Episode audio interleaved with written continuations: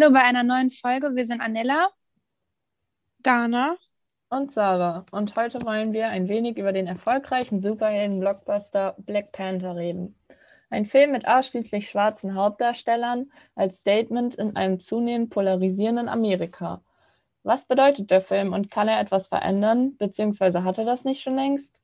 Da es sich hierbei um ein Thema mit einem langen geschichtlichen und politischen Hintergrund handelt und wir weder für andere noch über andere werten oder urteilen wollen, versuchen wir so neutral wie möglich an das Thema heranzugehen und einfach nur ein paar Details zusammenzutragen, die uns bei der Auseinandersetzung mit dem Film und der dazugehörigen Kontextualisierung aufgefallen sind. Wir drei haben keinerlei Rassismus erfahren und sind weiße in Deutschland geborene Frauen, wie wir an dieser Stelle noch gerne erwähnen möchten, da sich dies vielleicht an der einen oder anderen Stelle widerspiegeln wird. Wir haben uns darauf geeinigt, die politische Selbstbezeichnung BPOC, was die Abkürzung von Black Indigenous People of Color ist, und den Begriff Schwarz, welcher sich hier nicht auf das Aussehen, sondern auf eine gemeinsame Position in der Gesellschaft und damit auch auf gemeinsame Erfahrungen bezieht. Kann der Film Black Panther also eine Botschaft für mehr Vielfalt sein? Monate nachdem der Heldinnenfilm Wonder Woman an die Abendkasse kam, sind die Augen jetzt auf T'Challa gerichtet. Der Panther ist ein Marvel-Superheld, der erstmals 1966 in seinen Comics auftauchte. T'Challa, König von Wakanda, einer fiktiven afrikanischen Nation, steht verschiedenen Feinden gegenüber, darunter Klaue, der versucht, Wakandas technologische Ressourcen in die Hände zu bekommen. Direkt ist klar, der Film behandelt Fragen und Identitätsspannungen, von denen unsere westliche Gesellschaft schon seit längerem umgeben ist.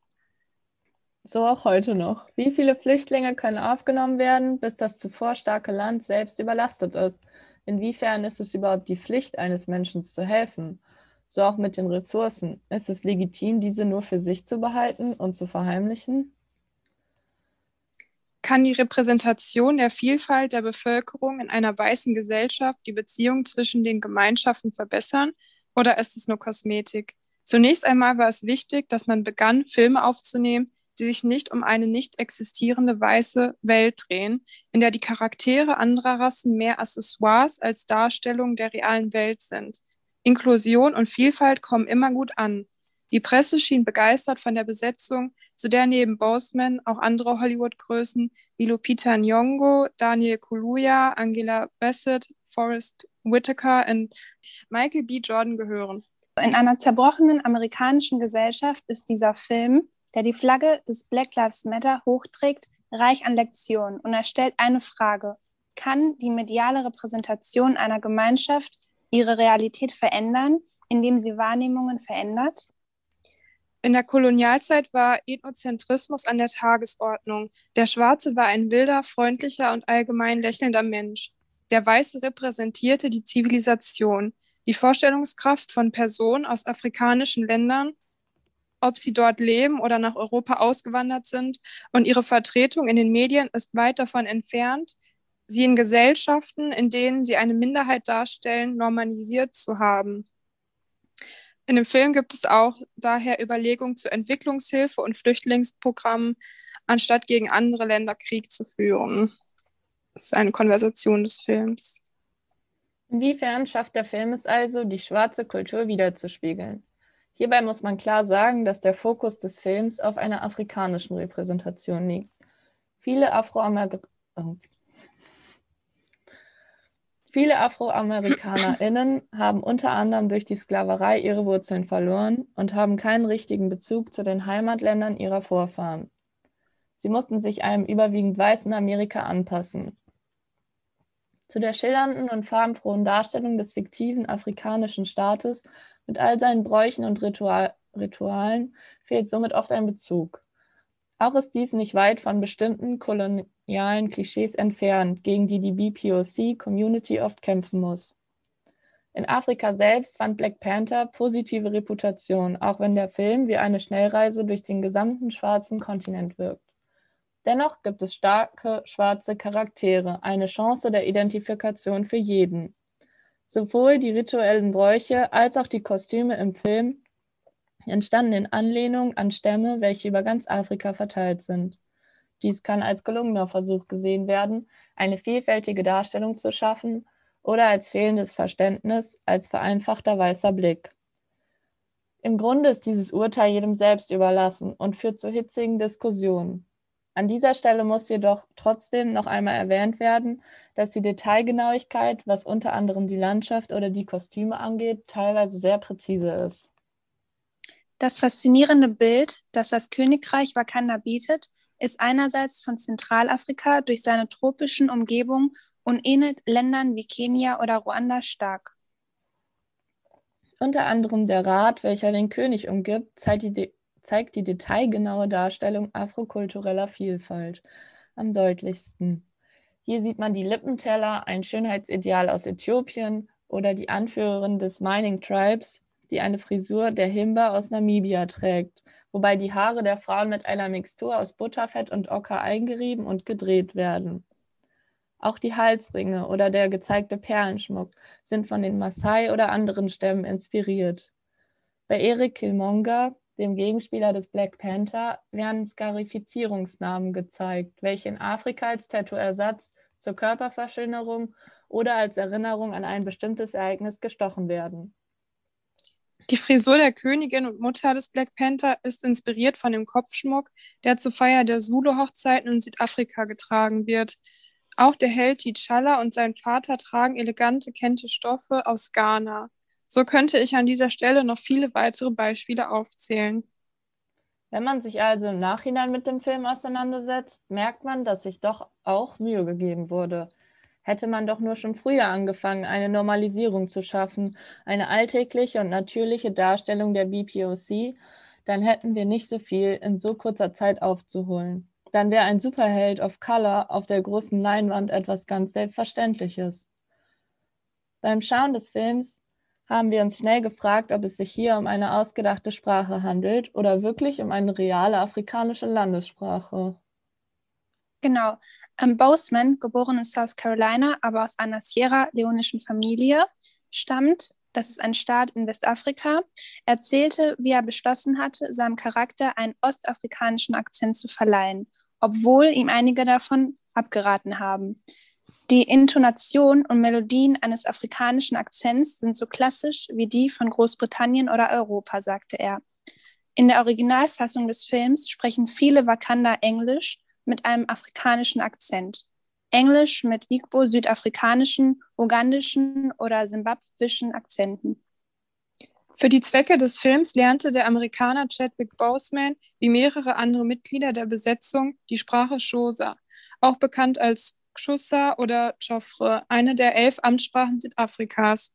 Die Einführung von Xhosa in einem Hollywood-Blockbuster ist eine Premiere, auch wenn der Akzent der amerikanischen Schauspieler, die die Sprache für die Bedürfnisse des Spielfilms gelernt hatten, weit entfernt war, um perfekt zu sein. Es stellt sich auch die Frage, ob der Film erfolgreich genug war, um mehr Filme dieser Art zu produzieren.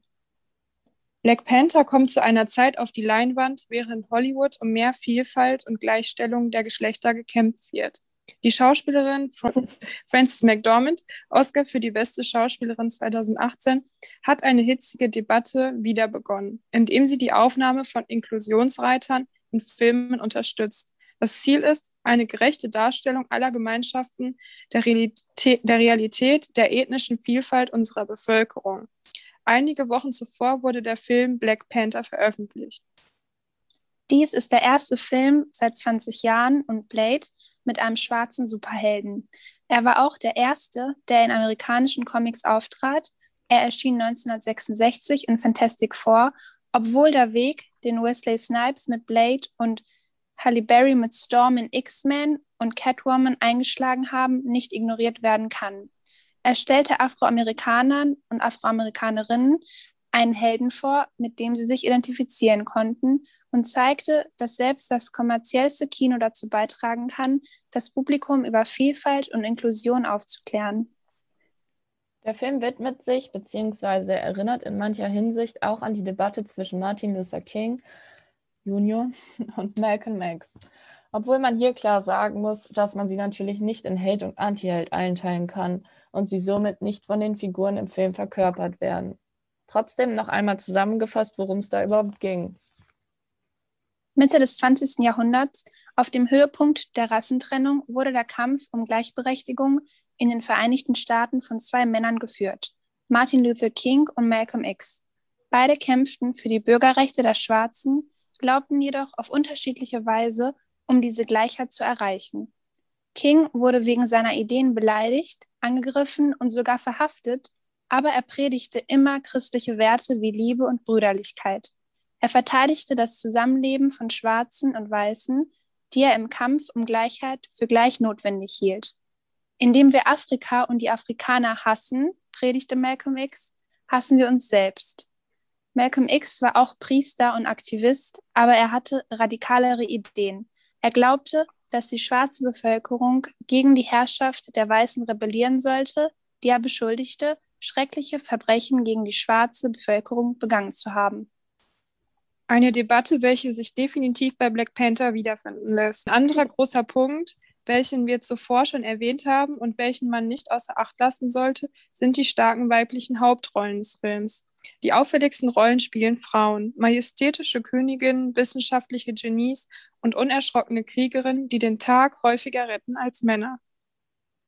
Als wir den Film Black Panther sahen, dachten wir an echte feministische Superheldinnen, die ihre Komfortzone verlassen und mit ihrer Kreativität und ihren Fähigkeiten den Aktivismus fördern. Und das fühlt sich besonders gut an, denn diese komplexen und facettenreichen Charaktere setzen sich für sich selbst ein und kämpfen für das, woran sie glauben. Sie verteidigen ihr Territorium und ihr Land. Sie dienen nicht nur als nette Sidekicks, sondern tragen maßgeblich zur Handlung bei. Auch werden sie dabei kaum auf ihren Körper reduziert oder besetzen weibliche Klischeerollen. Überall sind magische und starke Feministinnen, die sich möglicherweise mit den Charakteren Okoye und Nakia identifizieren. Viele von ihnen machen sehr gefährliche, lebensbedrohliche Arbeiten und haben in einigen Fällen ein großes Opfer gebracht. Es gibt viele Aktivistinnen, die wie diese Frauen unermüdlich und in ihren Gemeinden arbeiten, ohne Bezahlung oder Anerkennung. Black Panther schafft es an dieser Stelle fast mit einer Leichtigkeit, mal ebenso starke weibliche Ups, Identifikationsfiguren zu schaffen. Der Film verbindet utopische Zeitlichkeiten und Räumlichkeiten mit historischen Erinnerungen sowie realen Territorien und mobilisieren visuelle Zeichen und Diskurse, die Raum eröffnen, um über möglichen heterotypen feministischen kollektiven Widerstand in zeitgenössischen Kontexten nachzudenken. Diese Geschichten können persönliche Berichte über Widerstand sein und haben die Art und Weise beeinflusst, wie feministische Koalitionen sich für Gleichstellung der Geschlechter einsetzen. In feministischen Gemeinden gibt es viele Frauen, die den Geist von Nakia in Black Panther haben und auf ihre Weise mit großen und kleinen Taten einen enormen Beitrag zur Schaffung einer feministischen Welt leisten. Die Dora Milaje, die weibliche Wachen des Königs, erinnern lebhaft an die Krieger Amazonen von Benin, die Agotje. Okoye Danai Gurira ist Generalin und für die Sicherheit Wakandas verantwortlich, beziehungsweise trägt die Hauptverantwortung für die Verteidigung des Königs. Im Vergleich zu anderen Superheldinnenfilmen spielen die Frauen der Wakanda-Gesellschaft eine wichtige Rolle. Obwohl der Protagonist über besondere Kräfte wie überlegene Stärke und Geschwindigkeit verfügt, sind es Frauen, die an seiner Seite kämpfen und für den Film von grundlegender Bedeutung sind.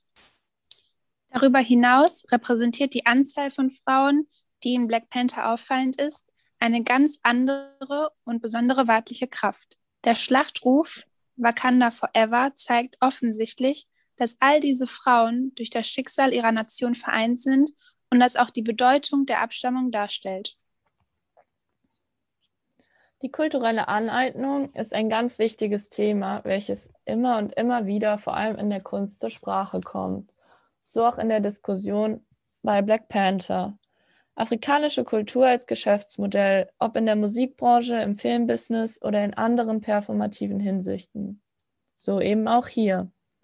Auch den Hintergrund oder die Herangehensweise bzw. Intention des Regisseurs sollte man deshalb nicht außer Acht lassen. Ryan Coogler ist der erste schwarze Regisseur im Marvel-Universum. Intention, Verleihung der Hoffnung für afrikanische Diaspora-Kultur als Annäherung.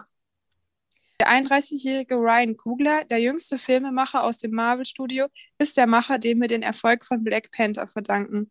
Seine Version von Wakanda ist von den Geschichten inspiriert, die afroamerikanischen Kindern in Dias der Diaspora erzählt wurden. Da es schwierig war, mit Kindern über Sklaverei zu sprechen, wurden sie von einem magischen Afrika erschüttert, in dem König und Königin in eine Welt einziehen, die sich für die Freiheit einsetzt. Es ging also darum, einige schöne und mächtige Dinge zurückzugewinnen. Daher eine lebendige und schillernde Technologie, die perfekt zur afrikanischen Kultur passt. Sogar der Totenkult, der in diesem Marvel-Spielfilm auftauchte, ist auf dem gesamten Kontinent üblich. Als wahres Festival afrikanischer Kulturen sind die Referenzen zahlreich und veranschaulichen den Wunsch des Regisseurs, Regisseurs Ryan Kugler, Afrika neu zu beleben kann sich die Frage stellen, ist mein Afrika auch dein Afrika? Wer darf die Traditionen des schwarzen Kontinents für sich reklamieren? Wer darf afrikanische Mode tragen, afrikanische Musik samplen und sich, wie Superstar Beyoncé für ihr Video Sorry, Stammesbemalung auftragen? Aber Musik von eigenen Kontinent könnte dem afrikanischen Publikum einen weiteren Grund geben, den Film zu sehen. Ludwig Göransson verwendet afrikanische Trommeln und Holzbläser und nutzt Songs von dem Rapper Kendrick Lamar und The Weeknd. Genau. Ludwig Göransson, der Schöpfer der Musik des Films, gab bekannt, dass er einige Wochen in zwei afrikanischen Ländern verbracht hat. Dieser Aufenthalt ermöglichte es ihm, die Musik des Kontinents zu hören und aus den Erfahrungen lokaler Musiker zu lernen. Darüber hinaus sind in Rapper Kendrick Lamars Soundtrack Mandingo Sounds und sogar der, das Ambiente der Zulu Drums exquisit zu spüren. Rapper Kendrick Lamar spielt den Black Panther Soundtrack. In seiner Erklärung seines Engagements für dieses Projekt unterstrich er die Bedeutung von Vorbildern. Sein Ziel war es, dass alle schwarzen Kinder als Superhelden gesehen werden können, nicht wie der Nebencharakter, der immer zuerst stirbt. Kendrick Lamar hat in All the Stars den afrikanischen Dresscode aufgegriffen eine schöne Hommage an den afrikanischen Kontinent, die man aber auch mit einer Form der kulturellen Aneignung vergleichen könnte. Wie ihr seht, kann man endlos weiter über dieses wichtige und aktuelle Thema sprechen. Leider müssen wir uns aber an dieser Stelle selber unterbrechen, denn desto mehr komprimierten Inhalt wir in so kurzer Zeit von uns geben, desto mehr geht leider auch unter. Was denkt ihr über Black Panther und die Diskussion zum Film? Hat euch der Film überhaupt gefallen oder habt ihr eventuell noch weitere spannende Hintergrundfacts oder Dinge, die euch beschäftigen? Hinterlasst uns eure Kommentare und wir freuen uns schon auf die nächste spannende Auseinandersetzung. Bis nächste Woche. Eure Anela, Dana und Sarah. Tschüss.